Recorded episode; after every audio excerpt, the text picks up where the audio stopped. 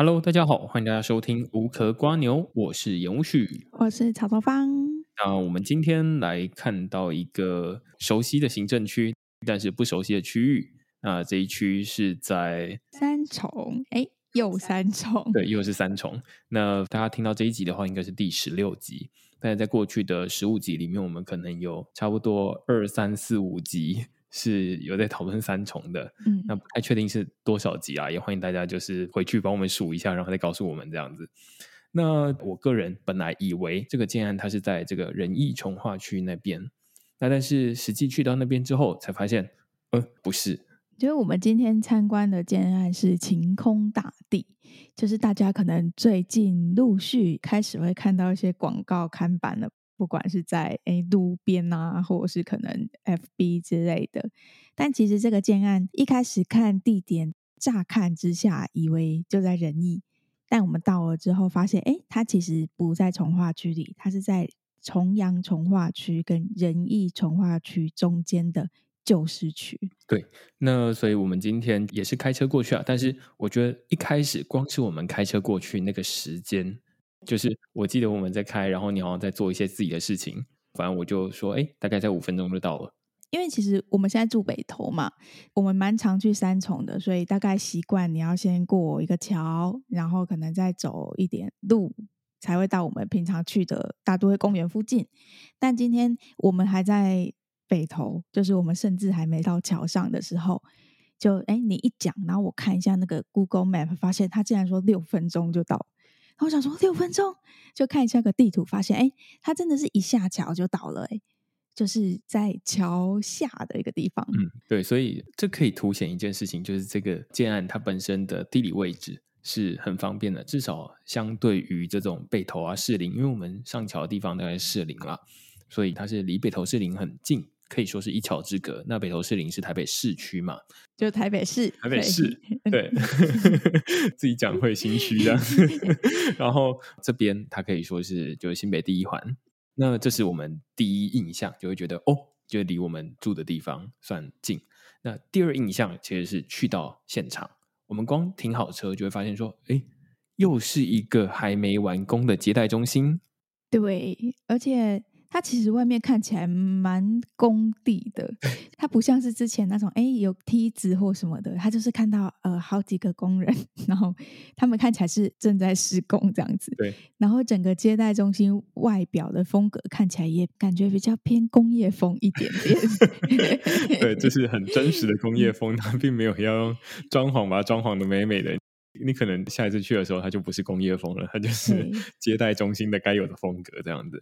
那我们这次去呢，它是在二楼，因为一楼我看它就只有摆了一张桌子，然后其他就是完全都是空的地方这样子。它就是有一个接待的桌，然后跟一些空桌，但是我们今天去的时候，一楼都是没有参观的人呐。对，那反正就是所有人都是上到二楼。但是外面其实车停的蛮多的，嗯，那我们就想说，哇，这感觉好像接待中心都还没有盖好，就是半成品就先跑出来卖。最近都蛮常遇到这种。对，我们已经遇到三个了，嗯，那第二个是算是例外了，上一个是因为我们受邀过去，那但是这个我们没有。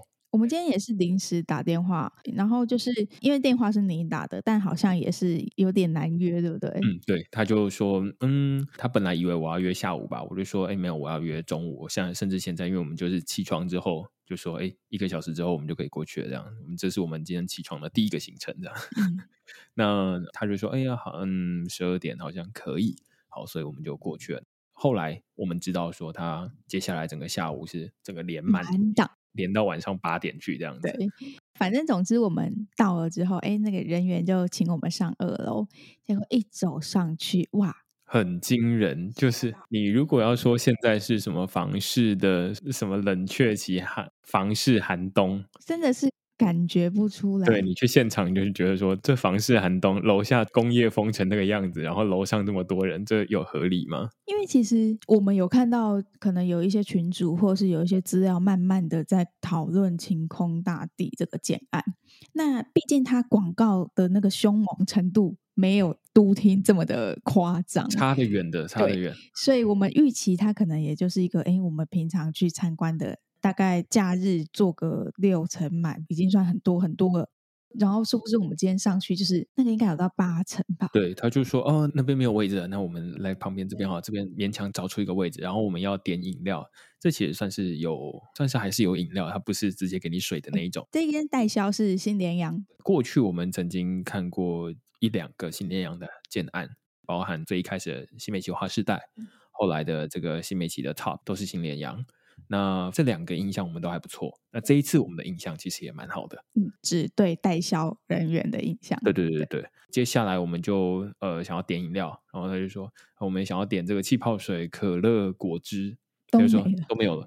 欸、我想说，哎、欸，中午哎，十二点哎，我不能理解没有可乐，不就是罐装的拿来冰吗？什么叫做没有可乐？对，给大家当成一个参考，就是看出说，哎，这个建案到底是有多热销这样。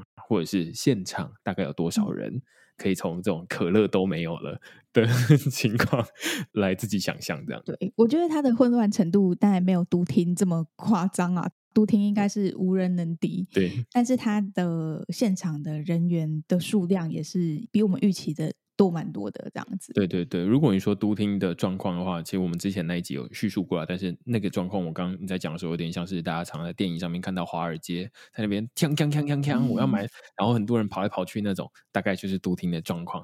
但是这一次稍微好一点，每一桌还有一自己一区，不会挤到路上去，然后什么路上，对，不会走到都是 桌子。对对，这个控制的比较好一点。那我觉得从这个状况，大家可以看得出来，就是说现在的房市到底有没有降温呐、啊？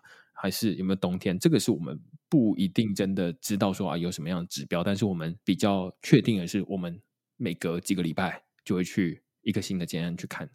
那上一次我们去的那个新好一会，是因为只有我们是受邀，所以我们只有一组，所以我们没有办法看出那个人潮到底会有怎样的反应。但是这一次我们预期，其实晴空大地它在路上的挂的那个招牌其实没有太多，但是现场已经挤满了人。那更何况，他如果之后整个挂出去，那不知道到底会发生什么事哦。就是感觉是又要排队了吗？是有人要半夜抽签了吗？这我们不太确定。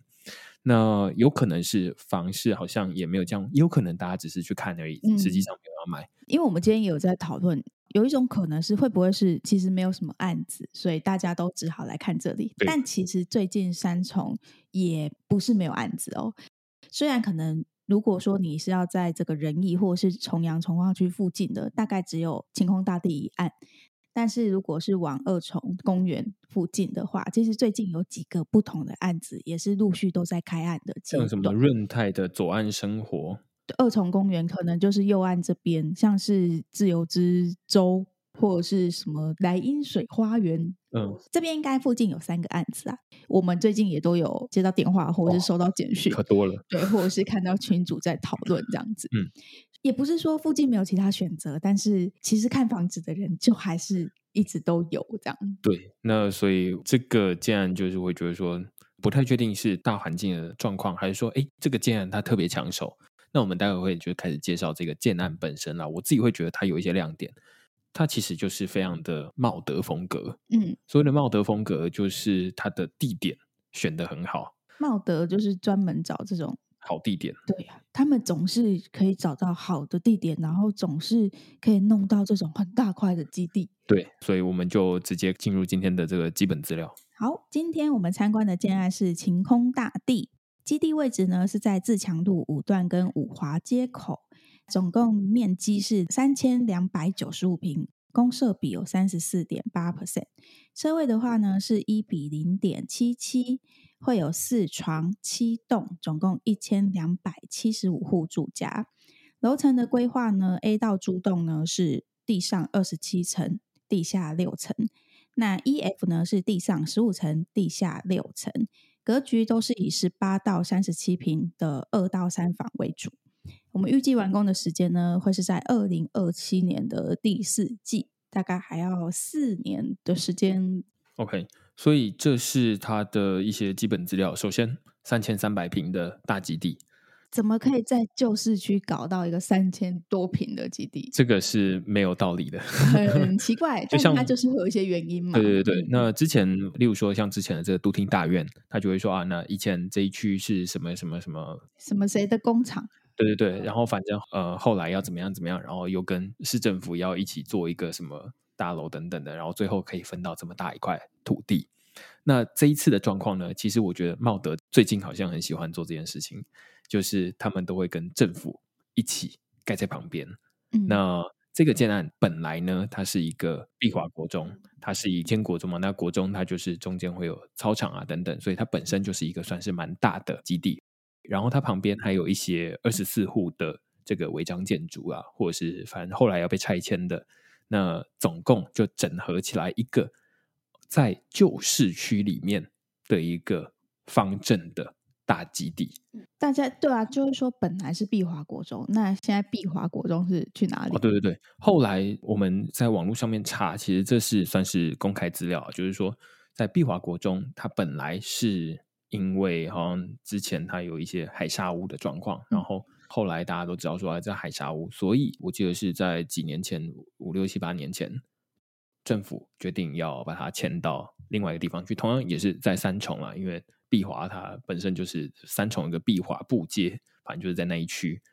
但是反正它就现在已经迁到另外一个新的校舍去了。那同样的这一区呢，它就会变成是一个对建商看起来或者对政府看起来是一个很好利用的地方，因为它不是在什么边边角角的地方，它就是在市中心。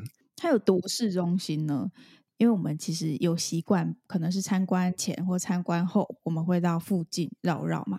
那因为晴空大地它的接待中心跟基地位置其实也是有一段距离。我们今天是在去接待中心之前，有先开过去，稍微熟悉一下，了解一下。嗯、那因为一开始我们想象的都以为它是在仁义里面，所以我们的心目中就是，哎，可能就是有一点偏僻啦，然后有建案，但是可能没什么机能，类似这样子的想象。但随着那个就是开车越开越近之后，我们就发现。我们沿途经过的都是非常热闹的街道，那个街道热闹呢，就是包含你想象得到你生活中会需要的，比如说，哎，皮肤科、耳鼻喉科，或是呃中华电信、屈臣氏这种很日常，你大家可能一个月都会去个一次两次的地方，就在这个街道。然后沿途都是，直到我们路过它的基地旁边，都还是这样子的东西。对，因为我们就是开过去，会想说啊，那这是五华街。大家也就是，如果听完这一集，你有兴趣了，你正好有空的话，你可以去那一区绕一绕啊。就是 Google 看街景也可以啦。对，绕五华街，我们就发现说，哎、嗯，那这一区是蛮热闹的哦，而且它中间的这个路不算太小，虽然不算宽敞。但是也就是一道过去一道回来，不用在那边特别挤这样子。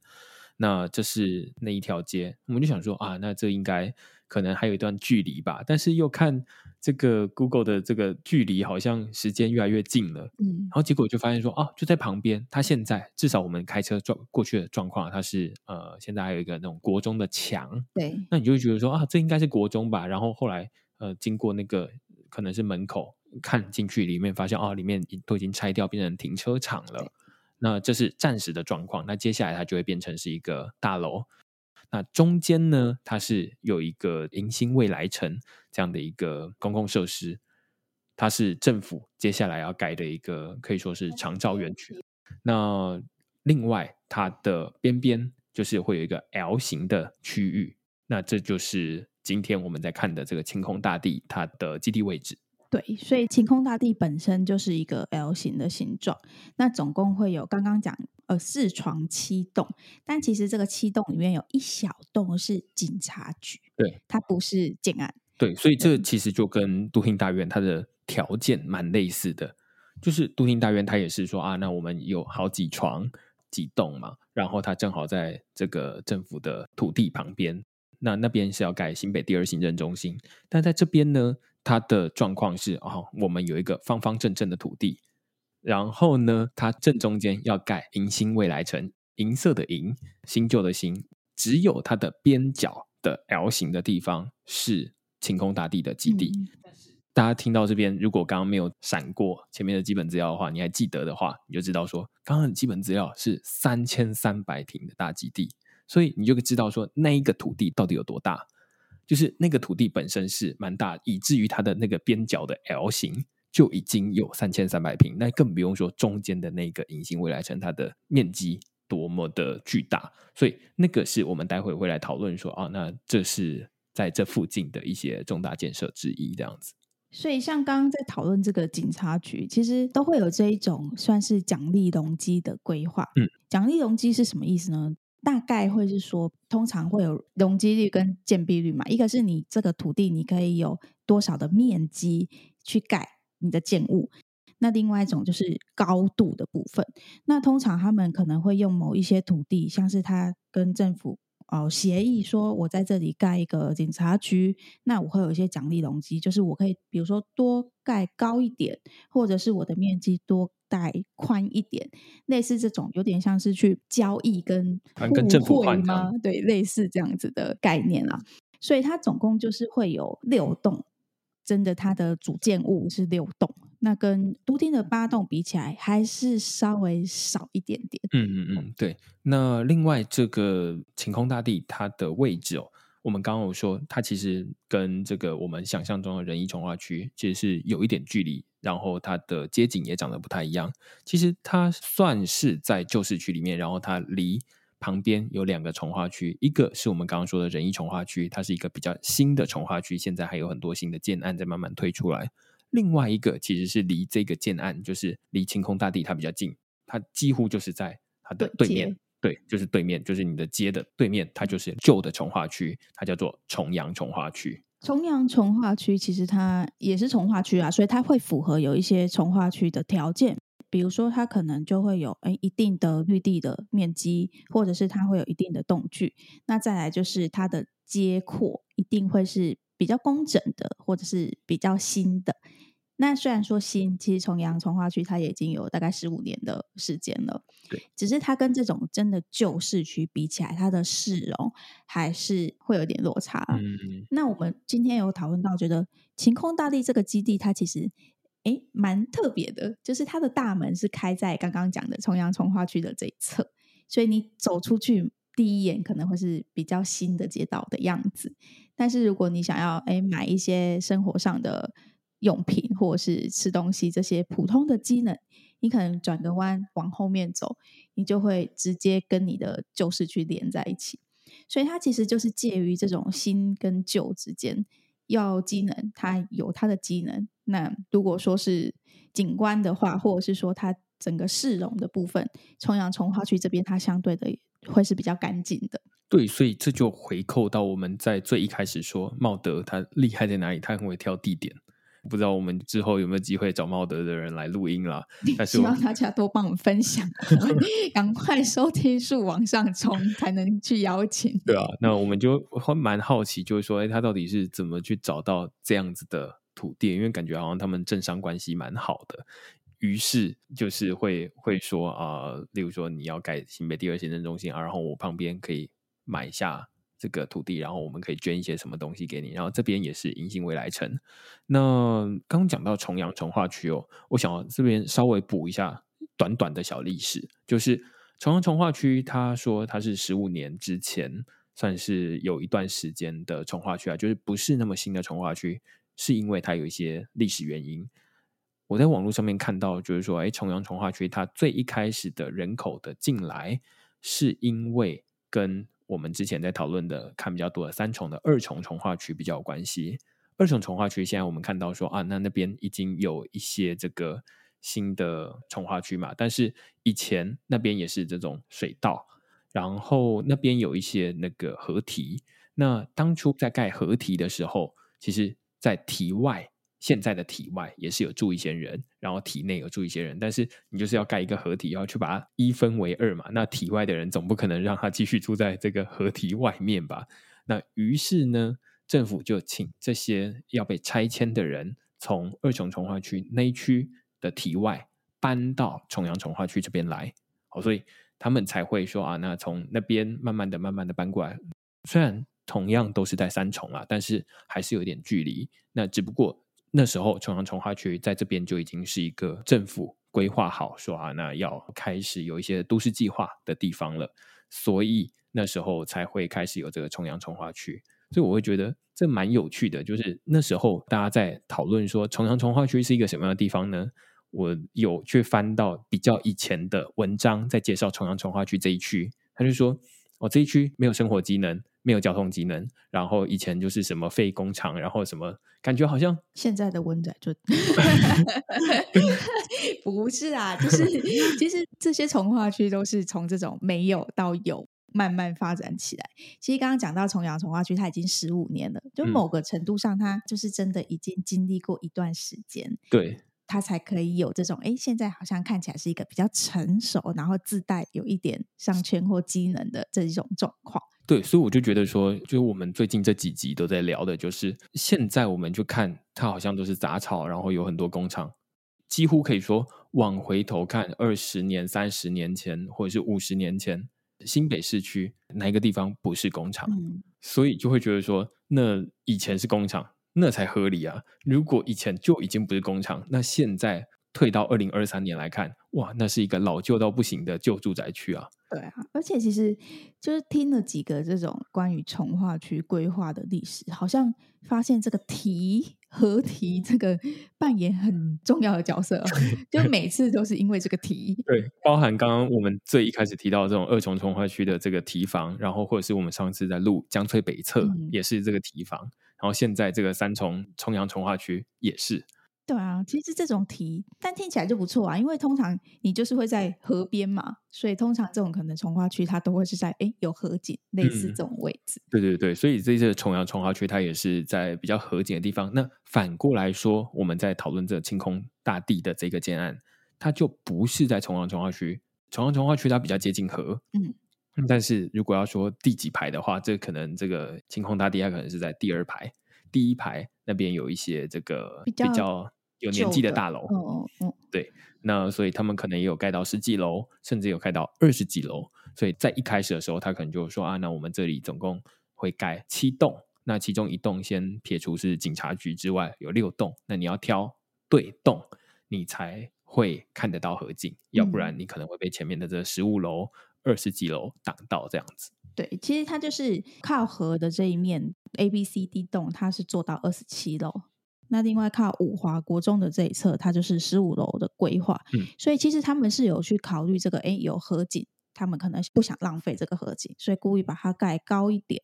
那可能高楼层的人就可以越过前面这些老旧的房子，或甚至一些比较高的建筑之后，还是有机会可以看到一些河这样子。嗯所以其实这个既然它不能说它真的很主打河景啊，毕竟它不是第一排，那它是第二排，所以你要有够高，你才能够看得到。那它主打的，我个人会觉得说它比较像是主打生活机能好，交通方便。对，说到交通哦，它那边其实真的是交通。巨方便，巨方便。啊，我们先想一下，广告上面主打六十秒到北市，对。但这个其实，哎，可能在一些社群也是会被 拿出来讨论一下，就觉得有点太夸张了。但我觉得，实际上，如果你去到那边，你从对的出口出来的话。如果没有遇到红绿灯，对，可能有可能到六十秒，对，甚至有可能低于六十秒。但是我们今天去看了它的那个停车场的出口出来的位置，不是在重阳桥的，嗯、就是重阳桥是连接三重跟社子岛，也就是士林区的这两边的一座桥梁。那如果你要六十秒到北市的话，只能走这座桥，但是要开口开对。你才能够正好上去，但是我记得他开口是正好开在一个斜对面。他开口要出来要转两个弯才可以上桥啦，对对对，所以你要六十秒，真的是你要一路都绿灯，总统或者是什么呃半夜三点出来，那可能有机会。对对对对，对。那另外一个它蛮主打的是说，它是这种旁边就有国道一号可以上高速公路了。那这个我们是因为我们今天是走重阳桥过去的，只能感觉到说，哦，真的下桥很快，然后上桥也真的很快。但是国道一号，我们只能从地图上面看，就觉得说，哦，对，也是很近，非常近。那另外一个点就是我们刚刚提到，它其实也有河堤，就是它也有河滨公园，虽然不像是新北大都会公园那么的巨大，但是它也有一些可以骑脚踏车啊什么的和平公园。那另外一个，除了这个它有桥很方便之外，它有两个重大建设，嗯，一个是捷运的环状线的北环段。对，先讲到捷运哦，就是其实刚刚有大概讲一下开车的交通嘛。那如果你是一个呃没有开车的族群，目前啦，最近的捷运站是山河国中站，附近有一些 U-Bike 的站点，可能骑脚踏车过去大概是五分钟。那再不然就是要等环状线的北环段。但大家都知道，这种捷运的 重大工程真的是有时候不太好预测，它到底什么时候会完工啊？对，我觉得蛮有趣的是，东大地它的官网上面会写说，哎，这个北环段它是预计一百一十七年底完工，换句话说，二零二八年。那他有说，新北市政府会觉得预估是二零二七年，但是今天代销给我们一个更公正的数字，他说，我觉得无论是二零二七、二零二八。都不会完工。我觉得今天的代销算是诚实，对对对，现在风格蛮好的。对，我们蛮喜欢今天代销的这个风格。对，主要就是好，就算它真的开工了，它到盖好的时间不确定。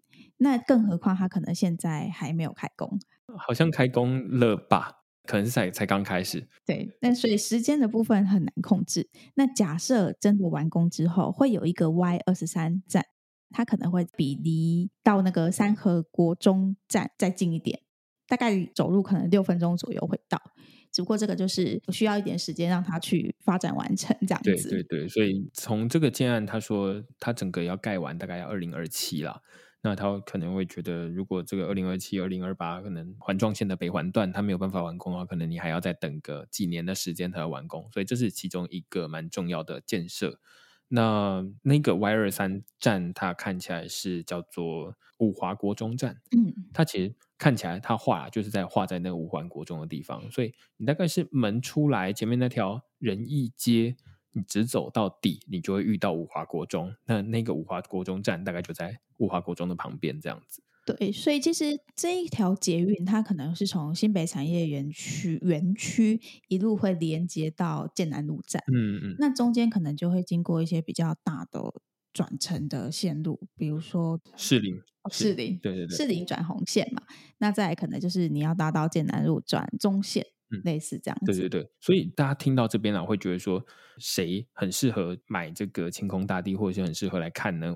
我觉得两种人，一个是刚刚我们说的。它的桥很方便嘛，桥到北投到士林很方便，所以之前我们有录过北市科的案子。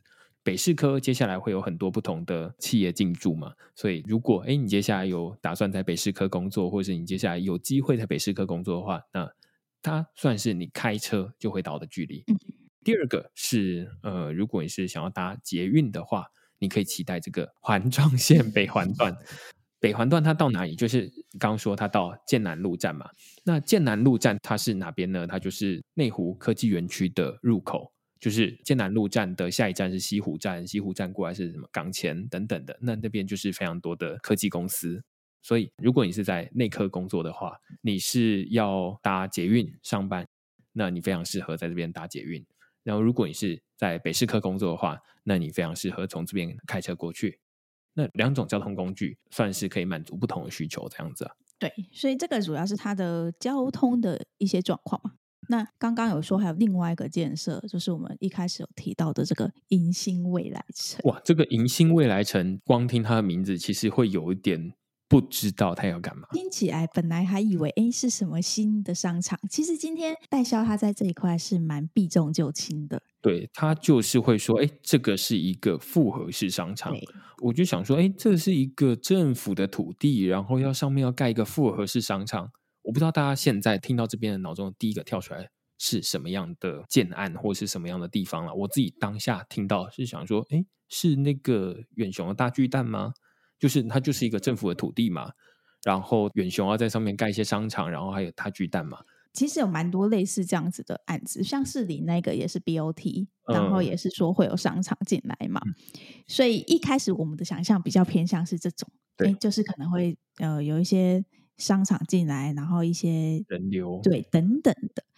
那我们当下也没有特别去多做了解了，我就觉得、嗯、哦，听起来蛮加分的，而且就在你家隔壁。就是你家后面，就感觉好像有一种微风盖你隔壁的感觉。殊不知，殊不知我们回来查了一下，发现其实迎新未来城这个东西有蛮多新闻的。那它主要也是侯友宜的政策。反正这是一个新北市蛮有趣的政策啊。其实光从它的名字，如果你认真，你对这个文字更有敏感度的话，你就会知道说迎新未来城，银银发族的对对，银发族的银。嗯、那所以就是新，当然可能是有年轻人的意思啊，或者是未来会有怎么样，但是它最主要的目的是要处理老年人的问题。对，呃，应该说他想要有一些功能，是像是长照，或者是托老，或者是呃，像是诊所这一类型的。那大概了解一下，它里面会有一些功能啦，应该说一些服务。比如说，它可能会有日间照顾跟全日照顾的这一种床位，看资料大约会是两百六十个床位。除此之外呢，它里面还会有五百户，也是一样只租不卖的房子。嗯，有点像社会住宅，但是它是以银法族为主的社会住宅。对，它就是多了一些限制，比如说，可能你的这个人口里面至少要有一个可能五十岁以上的人，或六十五岁以上的人，你才可以去承租。可是五百户是什么概念？五百户已经比我们平常在讨论的小型建案多哦，就是以五百平以下，大概就是可能一百三十户左右，嗯，这是差不多的比例。嗯、那等于你这里就有三个到四个的这样子的一个建案的人口在这边，嗯、再加上这些人可能年纪偏长。这个是一个蛮有趣的，没有要讨论年纪偏长的人怎么样。对对对，我稍稍微补充一下这个迎新未来城。首先，它的这个土地面积，刚刚说晴空大地它的土地面积有三千，基地面积有三千三百平嘛。那但是迎新未来城它的基地面积有八千七百平，好，所以很明显就是比这个晴空大地还要大两倍多了。那总共有一万两千平。那它简单的叙述呢，他就说啊，就近提供这个幼儿托育。所以它有托老也有托婴的功能，然后有购物、餐饮、有商场办公、有运动休闲、医疗设施、停车场等等的机能。但是我这边要稍微帮这个迎新未来城稍微再平反一下下，就是他在介绍的时候会特别说：“哎，大家都知道说以前大家都不太喜欢住在老人聚集的地方啦，嗯、会觉得说啊，这样感觉好像那边会有很多的救护车来来去去啦。嗯”或者是感觉生活起来比较没有蓬勃生气这样的感觉，嗯、但不只有我们自己知道，政府也知道，所以他们就会去想办法让这个年轻人跟老年人住在一起，让他有轻盈共居的混居的概念，就会让你有点难以分辨，这到底是老年人的社宅还是是年轻人的社宅？这让我想到一件事情，我不知道讲了会不会。发生什么炎上的事件？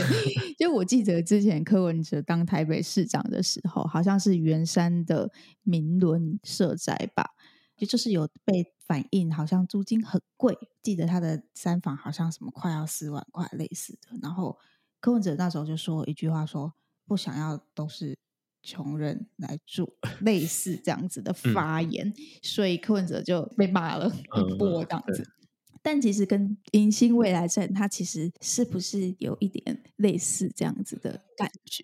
我觉得，首先，它迎新未来城，它可能会去考察一些国外的案例啦。那他们都会举一个新加坡的案例，它其实也就是以这种老年人为主的呃新型的复合式的商场。那所以在那边，你会有一点分不出来，这里到底是你记得那个阳阳明山上会有一个叫老人公寓吗？就是阳明山上有一个有一个公车站，它就叫做老人公寓站这样子。嗯、然后反正它就在一个交通枢纽的位置，我就觉得这个名字听起来很不好，嗯、就是会觉得说那边 很没有生气。那不止我们个人，就是市民知道，政府也知道，于是他们就会刻意的想办法把这种嗯很多不同的东西糅合在一起，让你不会有那种好像这边是。无论是什么治安死角啦，或者是让你感觉好像这边没有生气的这样的感觉，所以现在就我目前看起来，网络上面也还在讨论，就是不太确定这个迎新未来城到底是哦，它真的未来可以像是这种商场一样。只是有一些老年人住在那边，然后老年人也有一些优势啊，他消费力很强啊，嗯嗯、他就是有钱的老人，然后不像这些年轻人就只能消费一些大学旁边的喷街 所以他感觉也会有一点好处。那但是不好的地方，可能就会觉得说啊，我有有一些年轻人他会觉得我不想要住在太多老年人聚集的地方。那所以现在市场上还有两种声音会互相拉扯。嗯、那最后不知道到底要做成什么样子，这要看这个开发案它本身有没有成功，嗯、能够创造出正面的效益。你可以想象，政府它肯定是要往我们希望的那个方向走。这个其实不知道，它真的是很久之后才可以看到成效吧？因为他现在连招标都好像不是很顺利。对对对，哦、现在都还没有确定说，哎，这个 BOT 这个厂商到底是谁？BOT 它是一个民间建造，然后它会经营一段时间之后，再把这个整个东西还给政府去做经营。简单来说就是这样子。首先你要先有一个人来标，他要承接这个案子吧。嗯、但到目前反正一直流标，这也影响到他动工的时间。对，所以我们就其中一个会问说，哎那这个晴空大地，它是在周边的这个基地的方方正正的边角料嘛？嗯，那于是他可能会先盖好。但是会不会中间这种隐形未来城，它反而是还没盖好？对，预期是会比晴空大地晚，对，才会完工。但是因为它的楼层可能也盖不高，顶多可能五楼之类的，嗯，所以可能会影响到的是比较偏低楼层的一些住户比较多。嗯，然后另外它可能完工的时间会比较快一点，因为它不用盖这么高的楼层啦。但是这也只是他们提供给我们一些资料，然后给大家当成一些参考，这样子。因为毕竟什么时候会开工都还不知道。好，那这差不多是我们这一个建案的周边的生活机能，然后还有基本的这种重大建设的一些介绍。那接下来我们就进入这个建案本身。嗯，我们这个建案大概分几个部分来说，我们就讲优点跟缺点好了，嗯，因为其实。建案讲来讲去，大概就是讲格局嘛。嗯、那讲它的一些建材，然后公社，对公社。那像公社的部分，这个建案里面有一些之前没看过的东西。它的公设比是多少啊？刚刚三十四点八。OK，其实算高哦。其实最近的案子很多都三十四，都快要接近三十五了。对，可是因为它基地本身就这么大。再加上三十四块三十五的公设比，它真的有蛮大的面积，可以去好好的利用，所以它就有出现水池，是儿童戏水池，他没有说他自己是游泳池，跟另外一个叫做游泳训练池，嗯，它小小的，就是他感觉可能里面一次只能一两个人在里面，那他是说他会有一些，它虽然不是一个标准的水道，但是它本身会有一些阻力。让你可以训练，也就是你可能会像跑步机，跑步机就在原地这样跑步嘛。那那个 游泳训练池，可能就是你会在原地这样一直游。我觉得这个很酷诶，就是我们都没有在游泳啊。对。但是我觉得这是我第一次看到的东西，就是第一次听过。真的是连听都没听过。哦、对，我蛮好奇，就是人在里面游泳会是什么感觉？可能跑步机刚出来的时候，大家会取笑说：“哎，怎么会有人在原地跑步这样子？”但是现在跑步机每个健身房都有嘛，Wall Gym 上面都有啊。但是原地游泳，我觉得蛮酷的。就是我用想，我会觉得它可能可以省空间、省水。对，就是它不用一个标准水池这么大。这当然，我们现在在这边讲这个东西，感觉好像十年之后再回头听，我们会觉得很羞耻，怎么会在这边笑？怎么原地游泳？知道这个东西吗？对对对对对。但是我会觉得我有一点逻辑的矛盾，就是你怎么可以接受跑步机，但是不能接受游泳机？我没有到。我没有到不能接受，我只是觉得很新奇，然后有点不能想象。对对对对，对，反正我们就是会想要看到有人在那边游，然后实际上会是什么状况？他如果他不游的话，是不是被冲走？应该就是会后退吧，就会想冲，就变 SPA 池。对对对对对，不太确定它具体是什么啦。对对对，这个是蛮有趣的公设，就第一次听，觉得有点新鲜这样子。然后另外，它其实还有一些，例如说这种飞轮教室。它蛮多运动类的教室，对，然后还有健身房，对，然后还有个瑜伽室，对，就蛮多运动类的设施。看起来是一个蛮注重健康的社区。住到后面，你就不用去住旁边的未来。哎，对，总之它公社算是丰富，因为它这些公社都是在 A、B 栋。它是六栋共用的，嗯，但是每一栋里面它各自还是会有一些基本的小的健身房，类似这样子的小设施，对啊，还有一些什么 KTV 室，对，那 KTV 我自己也是比较少听过，哎，感觉就没什么用。是首先我们是比较少去唱歌啦，但是我们也会知道说 KTV 它除了有那个空间之外，另外很重要的是你要更新歌单呐，对，那歌单是要买的，你难道你是用下载的吗？就是。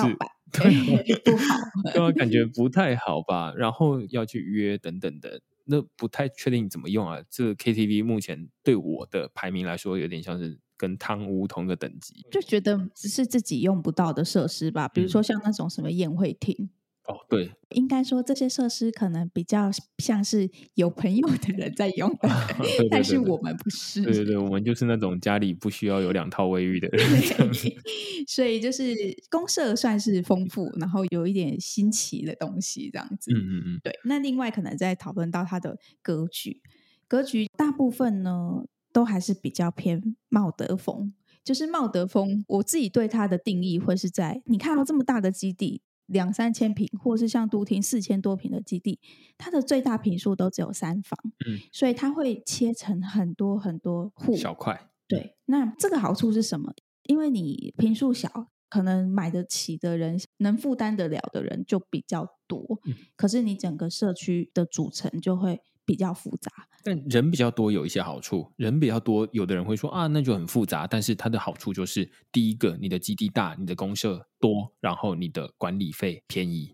可是也只有管理费便宜啊。嗯，因为有一些人家用不到公社啊。因为如果你是小基地的话，你的公社虽然同样是占三十五趴，但是你就什么东西都没有，你只有那个水箱什么东西的电箱就已经占掉你三十五趴了。但是人家还可以在那边自己游泳。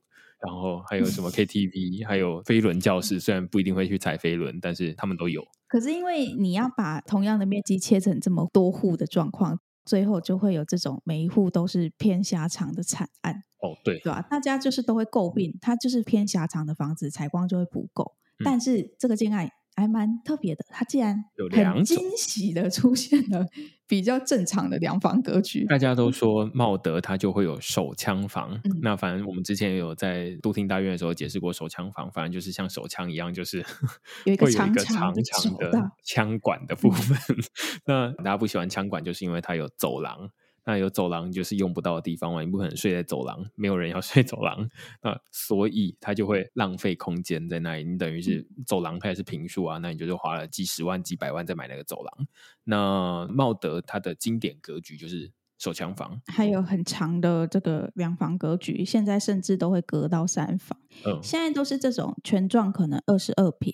那室内可能十四平左右的房子，以前大概都隔成两房，但是茂德最近的建案开始 都会把它分成三房，所以它就是按厅按房一次满足。对，当然你就是住起来你就会觉得有点不爽了，嗯、就是会觉得说，哎，那我门打开暗暗的，你还要再去开窗什么东西的，那光线也透不到这边来，因为它中间还隔了。一间房间，房间，对，对，因为以前我们都会说，好，就是可能啊，钱不够，我们就没有办法有这么多选择，我们就会说，要么暗厅，要么暗房，你要选一个啊，大家都会拿这两个比，嗯、但是茂德没有哎、欸，他通通都给你，就是哎，要暗厅吗？有，来暗房这边也有这样子，所以更不用说我们习惯看有景观的房子嘛，我们看了一户的士，是一个二十二平切成三房的。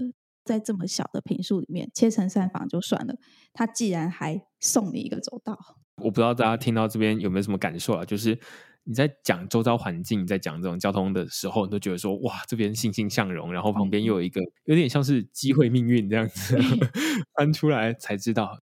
但目前还不算是邪恶设施的一个公共的土地在那边。嗯嗯嗯，那但是直接看到建案本身，看到它的格局的时候，你就会觉得说这个 直接扣二十分。对啊，哎，如果我们刚刚是不是有提到破天荒的有正常的两房格局？对对对，这个是蛮意外的。刚刚说它本来都只有手枪房，但是其实它在这一个建案，虽然我们现在看还是第一波的早鸟价哦，嗯，但是它已经有一些正常的格局。都卖完了，据说是卖完了。嗯、就是什么叫做正常的格局？以茂德来说啊，它在一栋跟 F 栋这边，它有三分室，就是你进去左右各一个房间，然后客厅、厨房的这一种两房格局。嗯，那它可能平数比较小，可能大约是十九、二十之类的。嗯，但是这个格局它就是比较面宽，采光的这一边是比较宽的面，所以跟它这种狭长格局来讲。它已经算很正常了，所以像这种格局哦，它本身有两大好处。第一个是茂德它本身的这个地理位置就已经调得很好了，然后接下来它还给你一个好的格局，让你会觉得说啊，那采光很好。你就觉得已经没什么好挑的。那然后茂德它通常的它的价格也会比那个区域还要再稍微低一些，嗯、就是没有得挑了。因为这种格局出现在别人家，你都觉得啊、呃、不稀奇。对，但出现在茂德，你就会觉得什么？你怎么会有？对对对，你怎么会有？就是 设计师在哪里？你一定是叫错人了。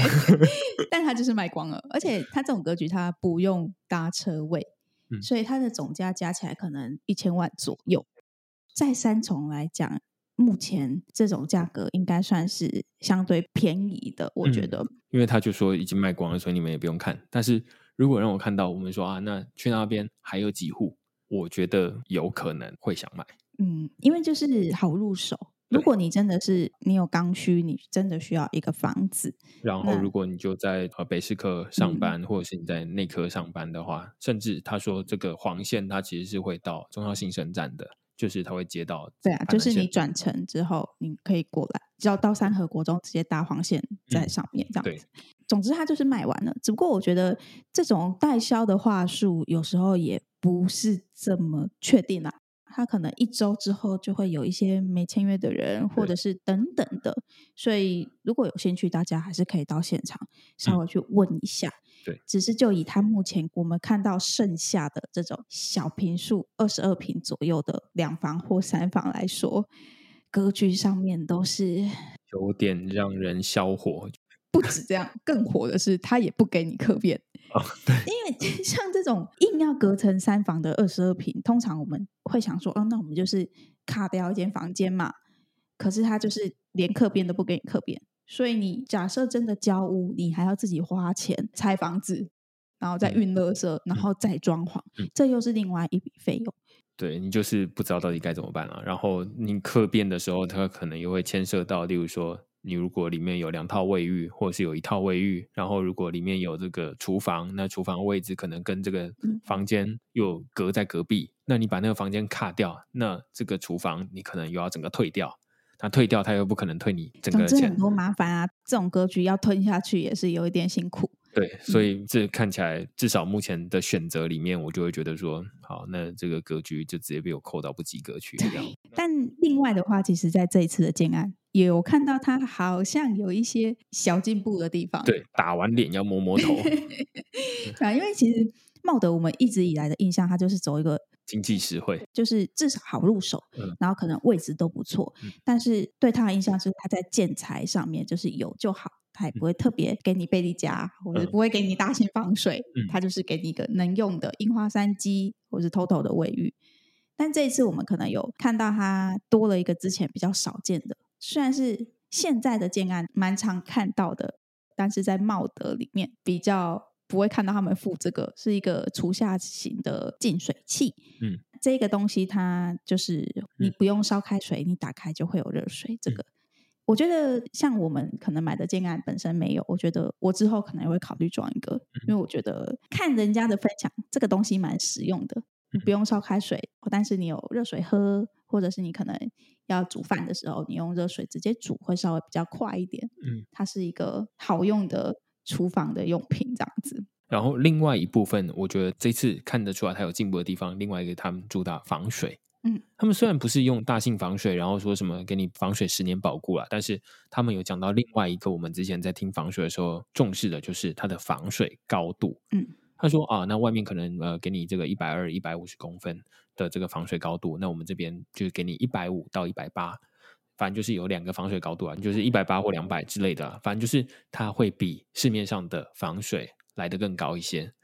这个在其他的建案，我们就会觉得说啊，那就是。标配，你又不是茂德。那在茂德这边，我就觉得说，哇，这个坏孩子终于也有回头的时候啊，这样子。茂德到底是 被我们嫌弃的，但确实他们就是从这个案子看起来，他们好像有好一点了。那之后他会不会继续维持，或者是会不会慢慢的提升，或者是慢慢的升级其他的配备？嗯、我觉得我们可以持续观察。对，其实另外一部分是来自于这种政府它的。建筑的法规也会有修正啊，例如说，像现在新的建造，它就会说啊，你的这个隔音的地楼地板除了十五公分之外，它还要加一个强制加一个隔音的地垫。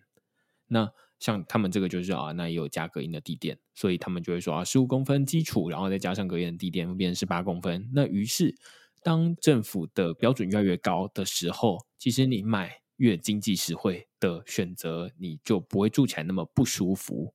你就会觉得说啊，那其实豪宅跟经济实惠宅住起来的感觉距离已经越差越小了。对，所以这个大概就是。整个建案的一些状况，嗯，就是听到茂德，感觉格局还是蛮大的一个硬伤。对对，然后另外一个，我觉得针对这整个建案来说，有一个地方我也觉得会比较担心的是，一开始有提到它这全部就是一千两百七十五户，但是我们提到刚刚旁边的迎新未来城里面还会有五百户。加起来，它大概就是一千八百户，其实已经逼近都厅大院。可是这一个基地，说实在，它旁边的街道都不是很大条，而且尤其他的车道是开在巷子里，再加上它车道的出入，它也是只有单一个方向，所以它就是你地下六层楼，将近一千个车位，它全部都会从同一个出口出来。但那个出口出来是一个巷子，嗯，再加上旁边还有五百户的车子，嗯，可能在上下班的时间，我觉得交通也会是一个嗯需要担心的地方啊。对，我觉得晴空大地它的停车场，我觉得很值得另外提出来讲一小段，就是第一个，它的进去停车场跟出来停车场，它只有一进一出，然后进的地方是仁义街，然后出来的地方是另外一个巷子。一进一出，然后它周边又比较热闹一些，就是是一个商圈。那于是有一千多户的车子白天要上下班，那可能就会有塞车的问题。这是第一个。第二个是因为它一边是盖十五楼，另外一边靠水岸的这一边呢，因为是 L 型嘛，是盖二十七楼，于是它是比较高的。但是它的停车位并没有这二十七楼这边挖比较深，那所以它的地下其实都一样到地下六楼。那于是你可以想象，就是有可能住在二十七楼这边的住户，因为他住户比较多，大家都想要选离电梯比较近的地方。但是你有可能因为这边地下室它是同样楼层，于是你可能要往比较远的地方去选。嗯，就是它的车位其实是分区的啦，就是比如说你买 A、B 栋，你可能可以选的车位就是哎这个区域里面。那总之结论就是有一些户型，你的停车位就会离你自己房子的那个电梯比较远。嗯、那这当然可能是哎你比较晚买的人，你可能剩下就是一些别人选的比较不好的。嗯、那再来就是通常这种离电梯比较近的，他们可能也会优先给比较大的平数。嗯或是比较上面的楼层，它可能会优先给比较大的坪数等等的。嗯嗯嗯、所以，这如果你真的是每天会开车的人，那它这个距离虽然说我们都预期它不会真的到很远，可是就会没有真的很方便的这种感觉。对对对对对，所以这个是停车场的部分啊。然后另外一个停车场的部分，我觉得可以跟我们接下来要讨论的价格一起讲。就是我们就想说，好，那我们现在已经知道这周边的环境，然后知道你这个建案本身，所以多少钱？对，多少钱？那我们其实照惯例就是找一个高楼层，一个低楼层嘛。我们这一次询价的户型是低十户，那它的权状是二十二点八一平。我们刚刚有提到，我们现在是早鸟期间，是第一波的早鸟。对，就是它是现在完全没涨过价的情况哦。嗯、那他是说这个价格会到五月八号啦。应该我们播出的时候可能已经调过了，这个早鸟的时间它都是打九五折，所以我们问到的低十高楼层就是二十楼，打过折的价格是一千三百六十七万，一千三百六十七万一平是五十九点九一。非常的惊人，我自己会觉得。我觉得现在在三重低于六十，我们都会觉得它算便宜。嗯，对，所以看到这个平数一千三百六十七万，跟我们之前可能看过的其他案子也差不多二十二到二十四平，它确实是有落差的。对，而且它是在二十楼，哎，对。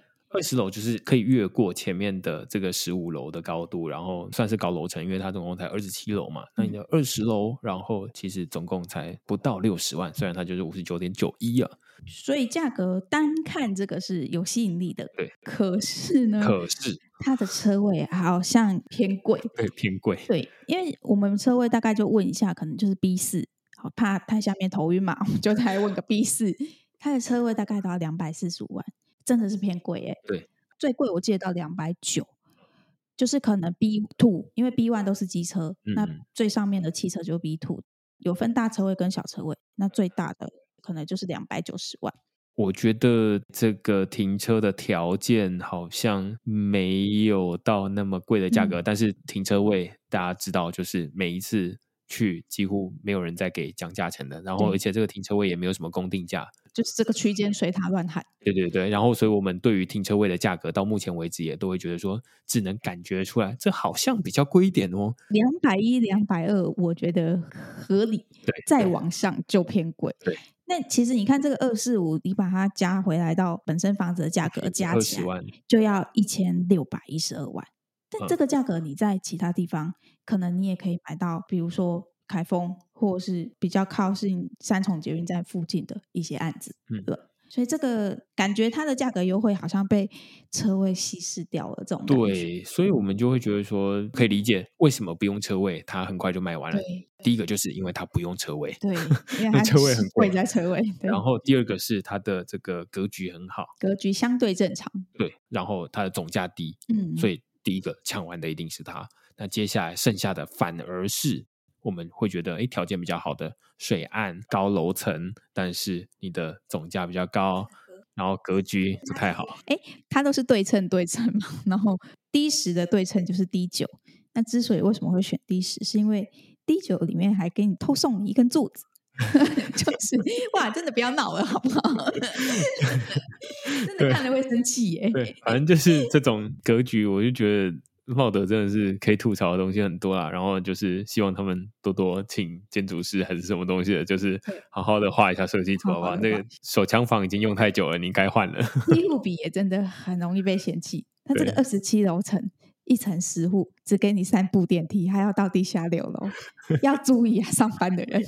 对啊，就是既然我已经住在这附近了，如果。